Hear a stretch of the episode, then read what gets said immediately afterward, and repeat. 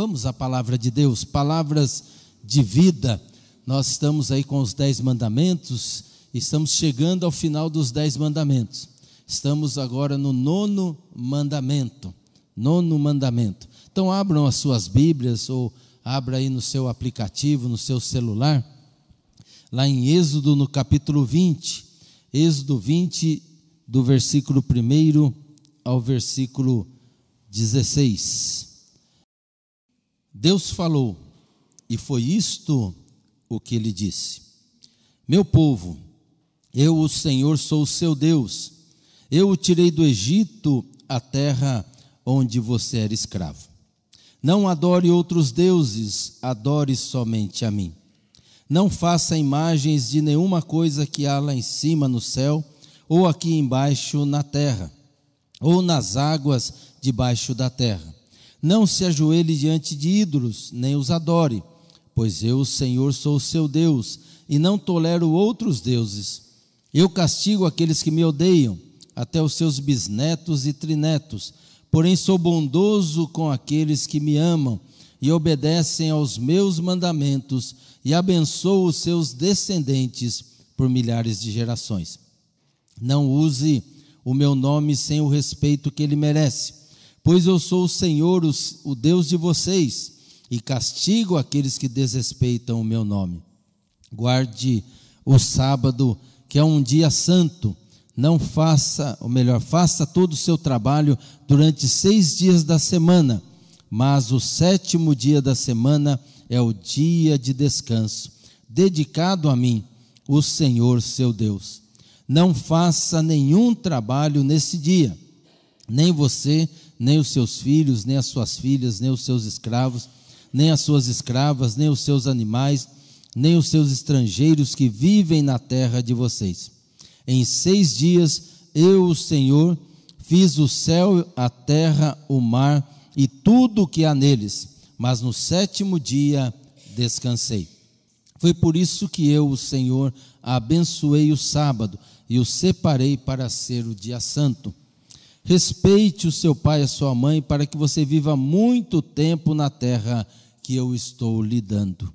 Não mate, não cometa adultério, não roube e não dê testemunho falso contra ninguém. Palavra do Senhor. Quero iniciar essa mensagem contando uma história, e segundo os relatos, diz que é uma história real chamada Pneu Furado. E essa história é contada como verídica, como eu disse, e teria se passado com alunos de um curso de engenharia lá em Minas Gerais. Quatro amigos viajaram no final de semana e como a zoeira, né, a bagunça ali estava boa, né, a viagem estava muito gostosa, resolveram esticar um pouquinho e ficar até segunda-feira à noite. Porém, esqueceram-se que na manhã daquele dia, melhor, ficaram até a noite, mas é, até segunda-feira de manhã e voltaram segunda de manhã. Mas à noite eles se lembraram que no dia seguinte teriam uma prova, uma prova importante. E na viagem de volta, ao se lembrarem do compromisso, eles inventaram uma historinha para sensibilizar o professor e disseram: Professor, disse um deles, fomos viajar neste final de semana, mas na viagem de volta furou um pneu. Só aí que a gente viu que o nosso carro não tinha a chave de roda para trocar o pneu. A gente estava num lugar quase deserto e só conseguimos ajuda de manhã e por isso a gente se atrasou e perdeu a prova. O senhor ainda poderia nos dar a prova por favor? E o professor, sempre compreensivo, disse: sem problemas, meninos, vamos fazer isso agora mesmo. Agora, perguntaram eles preocupados, fiquem tranquilos, serão apenas duas questões simples e eu tenho certeza que vocês não terão dificuldades de fazer essa prova. Sem outra opção, os rapazes concordaram. E o professor então preparou uma provinha rápida e colocou cada aluno em uma sala diferente, sem qualquer chance de comunicação entre eles. E a prova era assim: escreva algo sobre equação de Navier-Stokes, vale 0,5 pontos. E a segunda, qual pneu furou? E eles tiraram zero. Porque mentira tem perna curta. Uma pessoa um dia falou: o diabo ensina a pecar, mas não ensina a esconder. Estamos na nona palavra de vida. Não dirás falso testemunho contra o teu próximo. Ou então, na outra tradução, não dê testemunho falso contra ninguém.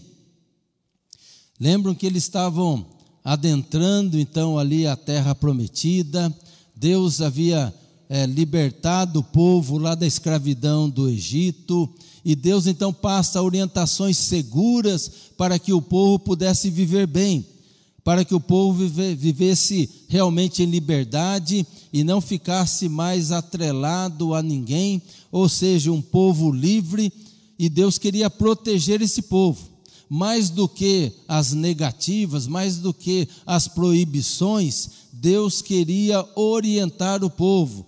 Ou seja, viva desta maneira. Não é à toa que ele começa, começa dizendo: ame somente a mim, adore somente a mim, porque quem ama a Deus de todo o coração vai amar também o próximo, então vai agir de maneira correta, vai estar sempre se relacionando com Deus sem que use de alguma imagem, seja mental ou física, vai respeitar o nome de Deus e não tomar esse nome em vão, vai se lembrar do dia de descanso, que é o dia em que nós então somos convidados a descansar na providência de Deus, não vai mentir, não vai roubar, não vai trair, não vai fazer essas coisas que tem prejudicado em muito as relações humanas. E aqui mais uma delas, mais do que uma proibição, é uma orientação para o povo. Não dê testemunho falso, não minta, não fale mal de alguém, melhor, não fale de alguém aquilo que realmente não corresponde à verdade em relação a esse alguém.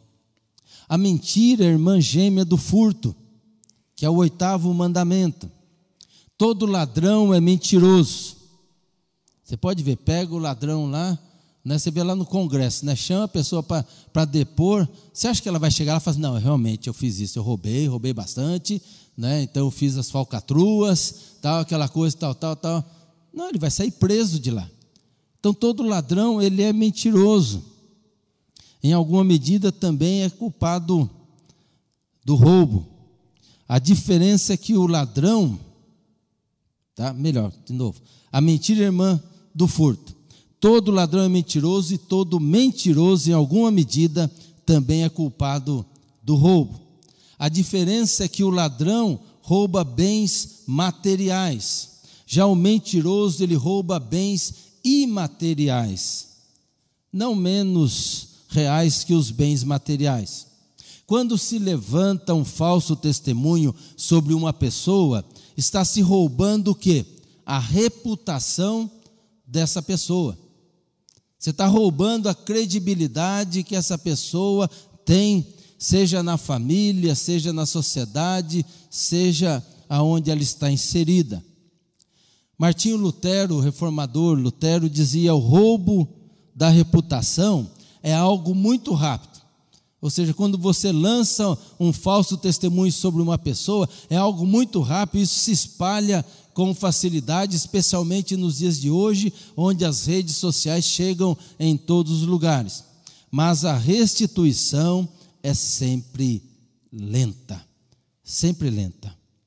A mídia, quando ela também coloca e joga numa reportagem algo contra alguém ou uma instituição, é algo que vai longe e muitas vezes acaba com a reputação daquela pessoa. Aí, depois de investigado, muitas vezes vai se chegar à conclusão de que aquela pessoa, aquela instituição, ela é inocente. E aí sai uma notinha. Não sei se vocês se lembram, alguns anos atrás, de uma escola eh, aqui em São Paulo.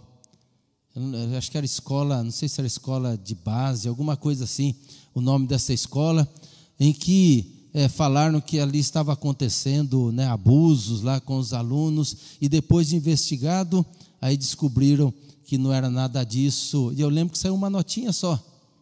E, no entanto, aquela pessoa, o dono ou os donos daquela escola, acabaram com a vida deles, acabaram com a carreira deles, né? ou seja, morreu ali no ostracismo, né? e aí aquilo fica, porque no imaginário das pessoas, o que o falso testemunho, ele continua ainda permeando.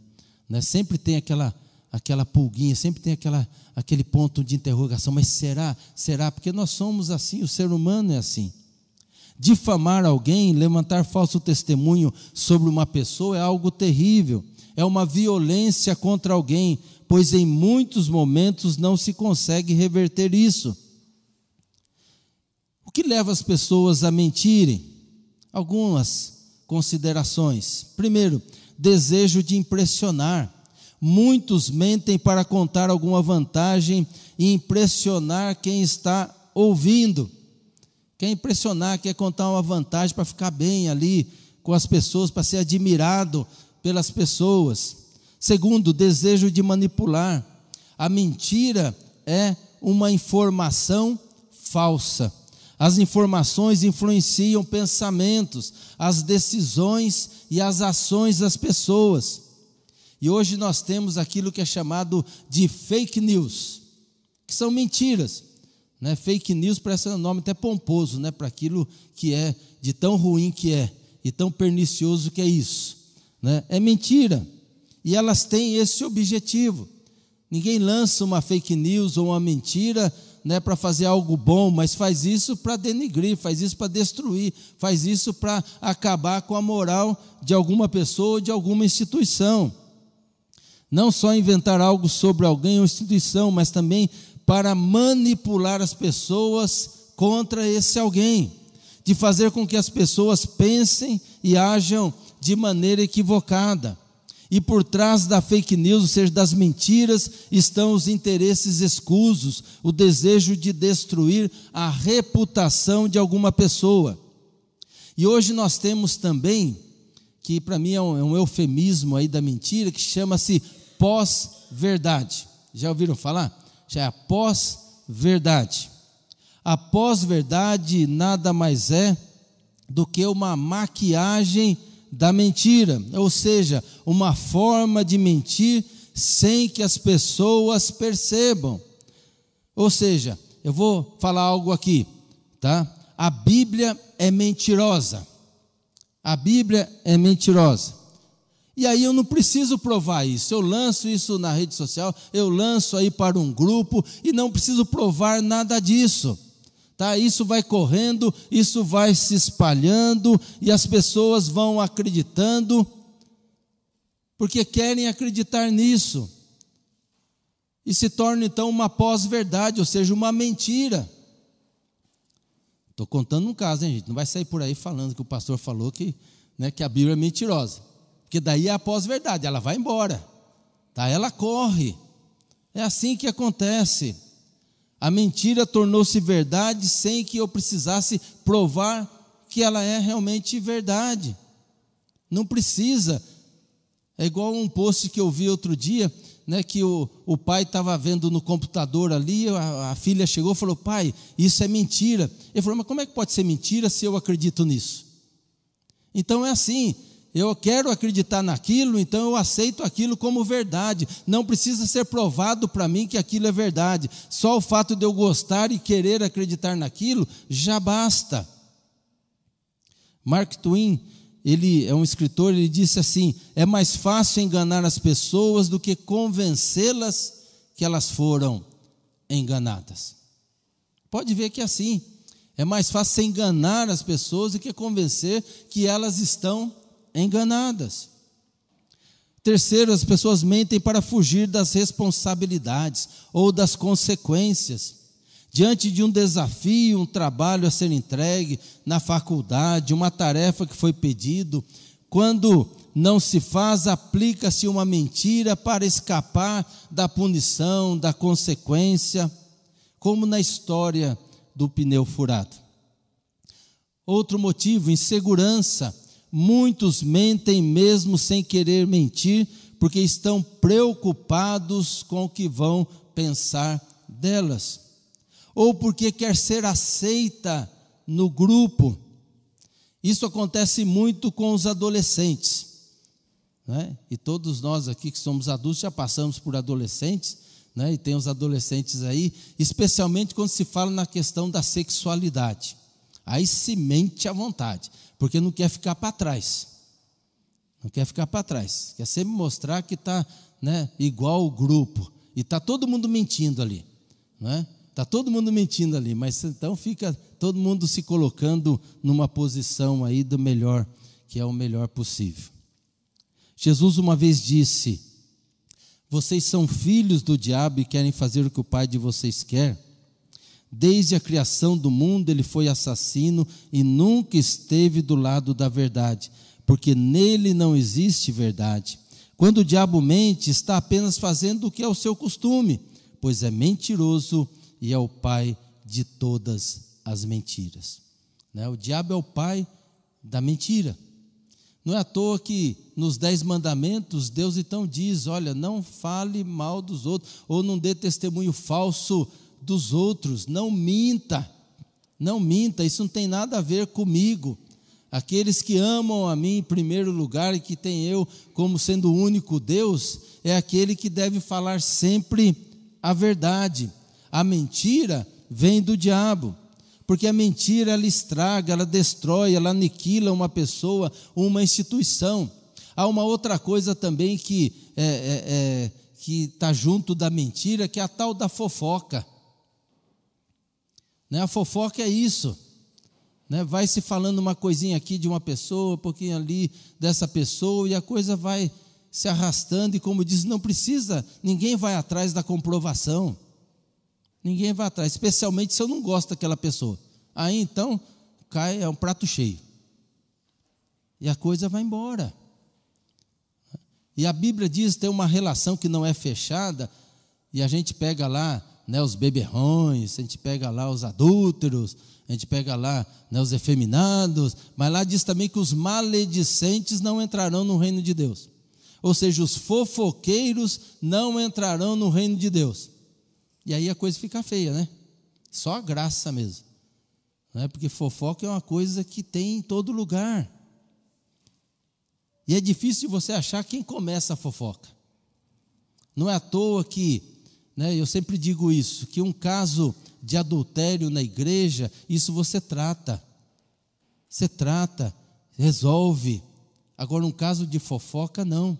Adultério não divide igreja, mas fofoca divide igreja divide igreja.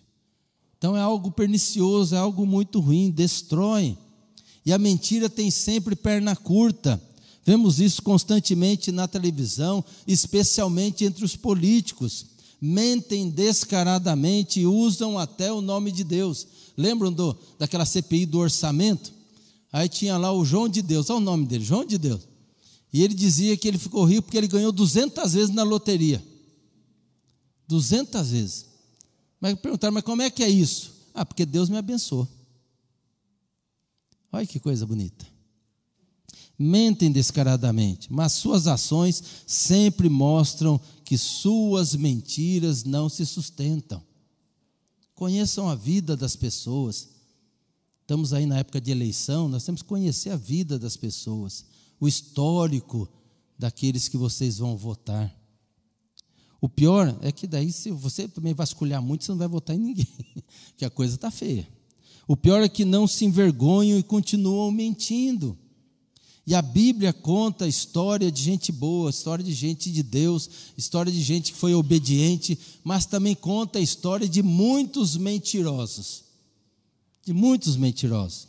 De gente que usava desse expediente para se dar bem, mas sempre se davam mal porque o nosso Deus tem um compromisso com a verdade, porque Ele é a verdade. Então, os mentirosos e as suas consequências. Primeiro que eu menciono aqui, eu vou falar só de dois. Primeiro aqui é Gease. Lembra de Gease, o secretário do profeta Eliseu? Lembram da passagem lá em 2 Reis 5, quando Namã, o alto comandante ali é, é, da, da, da, da, Síria, ele está é, leproso, está doente da lepra, e ele então, uma menina chega, não sabemos o nome dessa menina, mas testemunha com muita fé. Ah, se o meu Senhor estivesse lá em Israel, lá ele seria curado. Tem um homem de Deus lá. E aí falou isso para a mulher de Namã. A mulher de Namã chega para Namã e fala: Olha, né, a fulana de tal falou isso, tal. E Namã, então, acho que acredito que no desespero, porque a doença estava né, comendo a sua carne, e ele então fala: então vamos para lá. E pediu autorização ao rei, e foi para lá, foi com a carta do rei, chegou lá, chegou no rei de Israel. O rei de Israel rasga a roupa, fala: não é que vocês estão querendo arrumar guerra comigo, eu sou Deus agora para curar alguém. Aí Eliseu fica sabendo, fala: não, manda ele vir aqui. E Namã chega ali na porta da tenda de Eliseu. Eliseu então nem vai atender.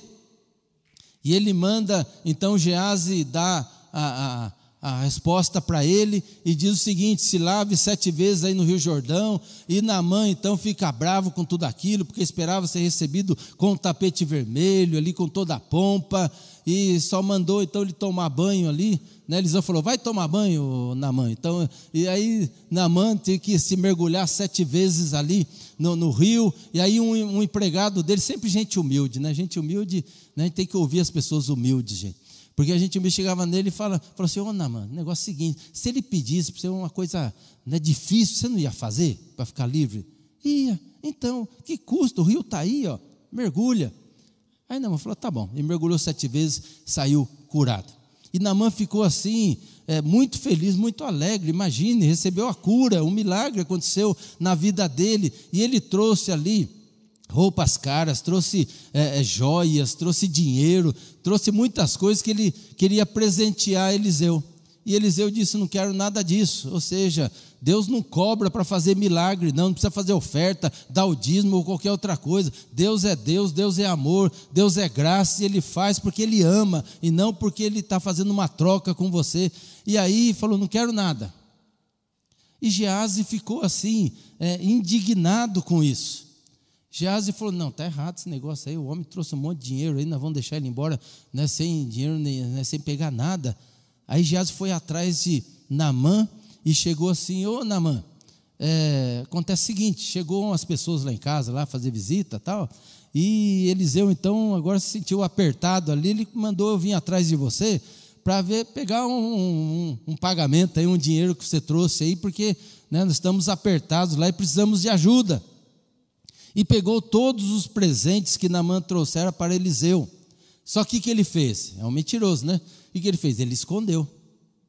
Ele escondeu, sabia que Eliseu não queria. Quando ele chegou em casa, Eliseu perguntou: Por onde você andou?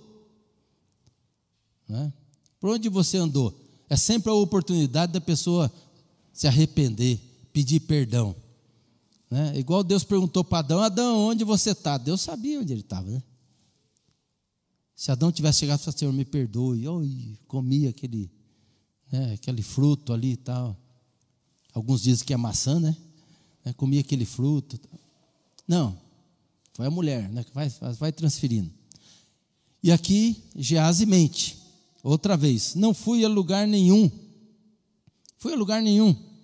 E Eliseu disse: Eu sei onde você esteve eu sei o que você fez, portanto, agora a doença, a lepra que estava em Namã, vai estar em você. E Gease fica leproso. Roubar e mentir é uma espécie de lepra espiritual, doença espiritual. Gease estava com os presentes, talvez roupas caras, mas por baixo daquela roupa cara estava uma pele que estava se desfazendo por causa da lepra. Gease estava com muito dinheiro que havia recebido de Namã, mas as suas mãos não conseguia pegá-los por causa da doença. Assim é todo dinheiro ou riqueza adquirido de forma ilegal através da mentira. torna o mentiroso e torna o ladrão um leproso espiritual. Pode até se dar bem aqui, pois a gente vive no mundo caído. Nem sempre aquilo que se faz aqui é pago aqui. Essa é uma grande realidade. Então, por isso que a Bíblia diz que a vingança pertence a Deus, mas um dia pagará na eternidade. Isso eu não tenho dúvidas. Outro mentiroso, aliás, mentirosos, Ananias e Safira. Este casal acabou pagando caro por uma falsidade ou mentira cometida de comum acordo entre eles, acerca de um terreno vendido e que queriam doar aquele dinheiro. A história está registrada lá em Atos, capítulo 5. O que, que estava acontecendo ali no início da igreja? Todos viviam ali em comum, socializando aquilo que eles tinham, para que ninguém passasse necessidade. Muitos até vendiam propriedades, depositavam aos pés dos apóstolos, para que pudesse atender conforme a necessidade. Não era uma divisão igualitária para todo mundo, não. Não é isso. Tá? É atender a necessidade. Tem necessidade? Está aqui o atendimento. Não tem necessidade? Então vai ajudar quem precisa. Então é assim que funcionava as coisas ali. E Ananias e Safira decidiram. Viram ali as pessoas fazendo isso e decidiram, maquinaram. Vamos se dar bem, aquela coisa de querer impressionar. Lembra que uma das causas da mentira querer impressionar? Então, queria impressionar ali né, a comunidade, impressionar a igreja. E decidiram vender uma propriedade deles ali, tá? E, em vez de levar todo o dinheiro, já queriam fazer isso, levaram somente uma parte. Nenhum problema de levar só uma parte. O problema é que chegaram ali e falaram: está aqui todo o dinheiro. Mentiram.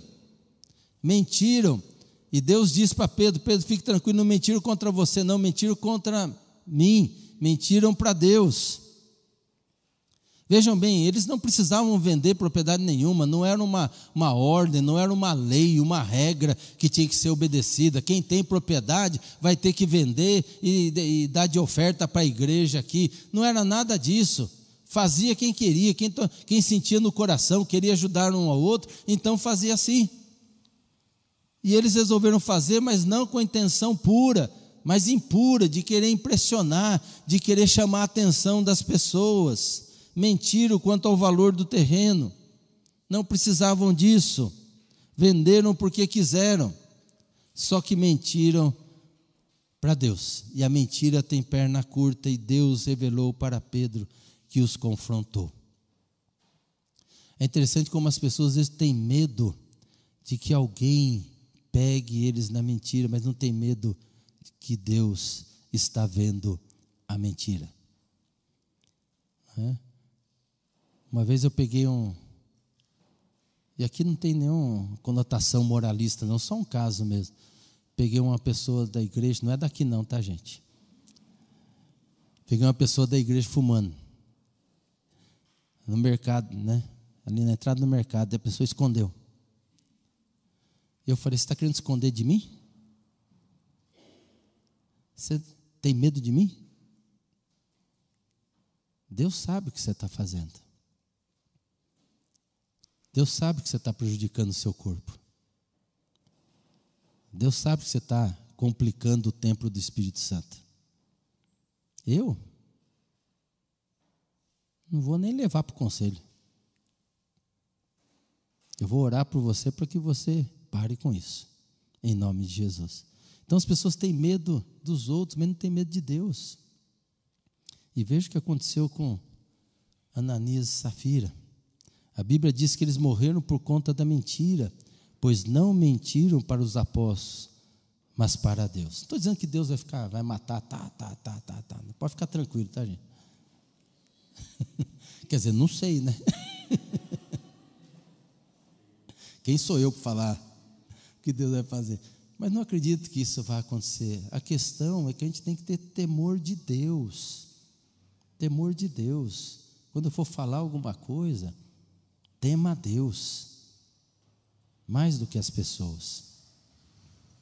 E por último, para encerrar, conhecereis a verdade. O que Deus deseja para cada um de nós é que a gente desenvolva uma vida marcada pela verdade. Por isso nós precisamos de Jesus, porque nós somos corrompidos. O pecado nos corrompeu. O pecado nos leva para a mentira, para a morte, para a destruição.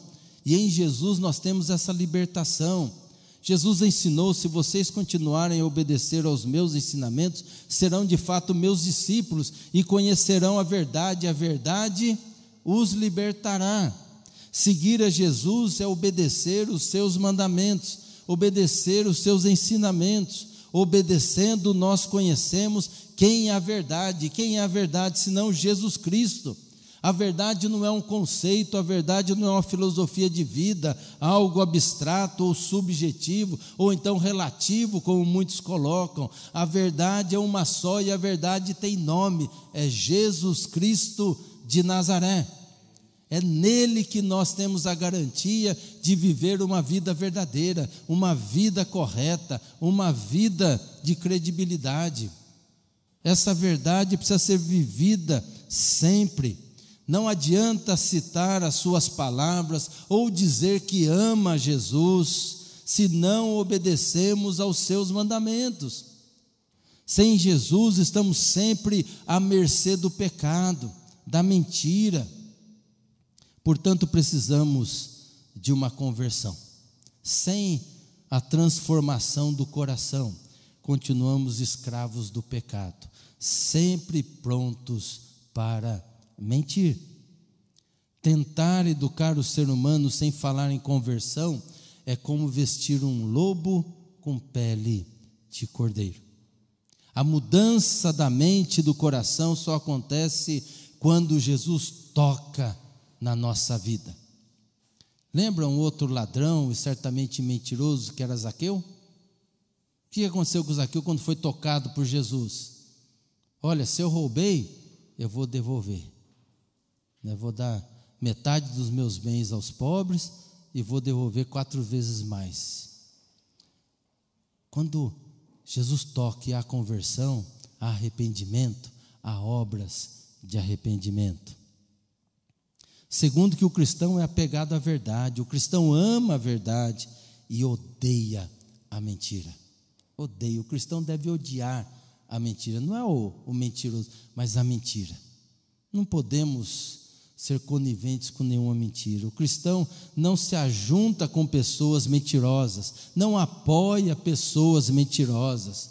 Pelo contrário, denuncia o pecado da mentira e denuncia o pecador. Terceiro, que o cristão mostra a verdade em amor, ou seja, a verdade que é Jesus Cristo tem a ver com ações concretas, com atitudes em relação ao próximo. Em Efésios 4, 25 está escrito: Por isso não mintam mais, que cada um diga a verdade para o seu irmão na fé, pois todos nós somos membros do corpo de Cristo. Falar sempre a verdade uns para os outros, pois assim estaremos obedecendo os ensinamentos de Jesus. Em todas as palavras de vida que nós temos compartilhado com vocês, eu, pastor Marcel, temos dito que por trás de cada não dito por Deus, há sempre um propósito divino para a nossa vida. Não é só uma proibição, mas segurança orientação para uma vida feliz e verdadeira. Deus quer para cada um de nós, para o seu povo, uma vida fundamentada na bondade e na verdade. Por isso, não minta jamais. Não minta jamais. E seja sincero sempre para Deus, porque Deus conhece o nosso coração. Se você mente sempre, e aqui estou falando para você de casa, você que está aqui, não adianta chegar para Deus, Senhor, me perdoe porque eu menti hoje. Seja sincero e diz, Senhor, me perdoe e me trate porque eu sou mentiroso. É só me apertar que eu solto uma mentira. Lá no trabalho, para escapar das situações, eu sempre estou lançando uma mentirinha. Seja sincero, porque o pecado é uma deformidade na nossa alma, precisa ser tratada.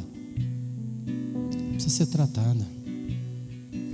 Não prejudique o seu próximo, seu irmão ou irmã, levantando falso testemunho, inventando coisas sobre ele ou sobre ela, sem ver se aquilo realmente é verdade. Não passe para frente uma informação que você não tem certeza se é verdade, ainda que você gostaria que fosse verdade, mas se você não tem certeza, não passa para frente. Não repasse fake news, pois estará mentindo e agradando o diabo, pois ele é o pai da mentira. E pense bem, algumas orientações seguras. O que você sabe por terceiros, você não sabe. O que você sabe por supor, você não sabe. O que você sabe porque ouviu falar, você também não sabe. Portanto, viva a verdade que é Cristo Jesus e fale a verdade uns para os outros. Não caia na tentação da mentira, seja para aparecer, para impressionar, se safar de uma responsabilidade ou para ganhar vantagem, ou mesmo para satisfazer o seu ego.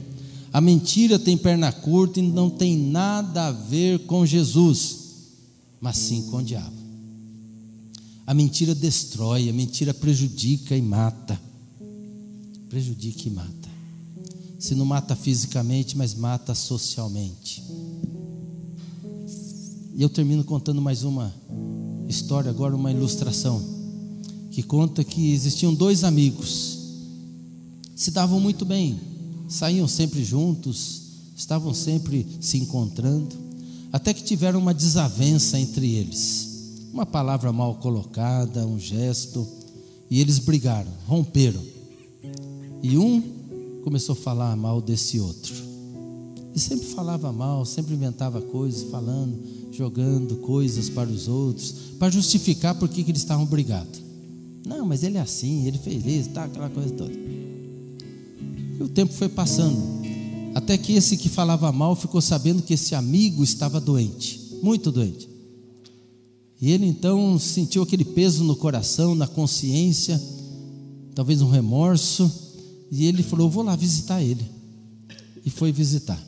E chegou lá, conversou com ele e falou assim: Escuta, né, me perdoe por tudo que eu falei de você. E fala o que você quer que eu faça, eu vou fazer. E o amigo disse: Então faz o seguinte: pega esse travesseiro aqui, ele é de penas, e vai até aquele monte que tem aqui perto aqui, rasga e deixa o vento levar as penas. Não entendeu, mas o amigo estava doente, ele queria se reconciliar com o amigo, foi lá e fez isso. As penas voaram. O vento levou. Voltou e falou: "E agora, o que você deseja? Eu quero que você volte lá e recolha cada pena." E ele disse: "Mas isso é impossível." Ele falou: "Assim também é com as palavras. Aquilo que você falou de mim, eu te perdoo, mas não tem como recolher mais, porque o vento já levou. O vento já levou. Ou seja, quando a gente fala mal de alguém, quando a gente levanta um falso testemunho, a gente pode prejudicar essa pessoa para sempre. Para sempre. Porque por mais que no círculo mais íntimo fiquem sabendo, é tudo mentira o que foi falado mas no grande círculo é difícil de você retirar. Então fale sempre a verdade, ame a Cristo Jesus. Jesus é a verdade. Ame a verdade. Ame a verdade, pratique e viva essa verdade que é Cristo Jesus. Que Deus nos abençoe. Amém. Recebei a benção e que a graça do nosso Senhor e Salvador Jesus Cristo o amor de Deus, o nosso Pai, a comunhão, as consolações, as manifestações, o ensino do Espírito Santo. Esteja, Pai querido, com a tua igreja aqui presente, com o teu povo que estão lá nos seus lares, com o teu povo espalhado sobre a face da terra hoje e para todos sempre. Amém, amém e amém. Deus abençoe, irmãos e irmãs.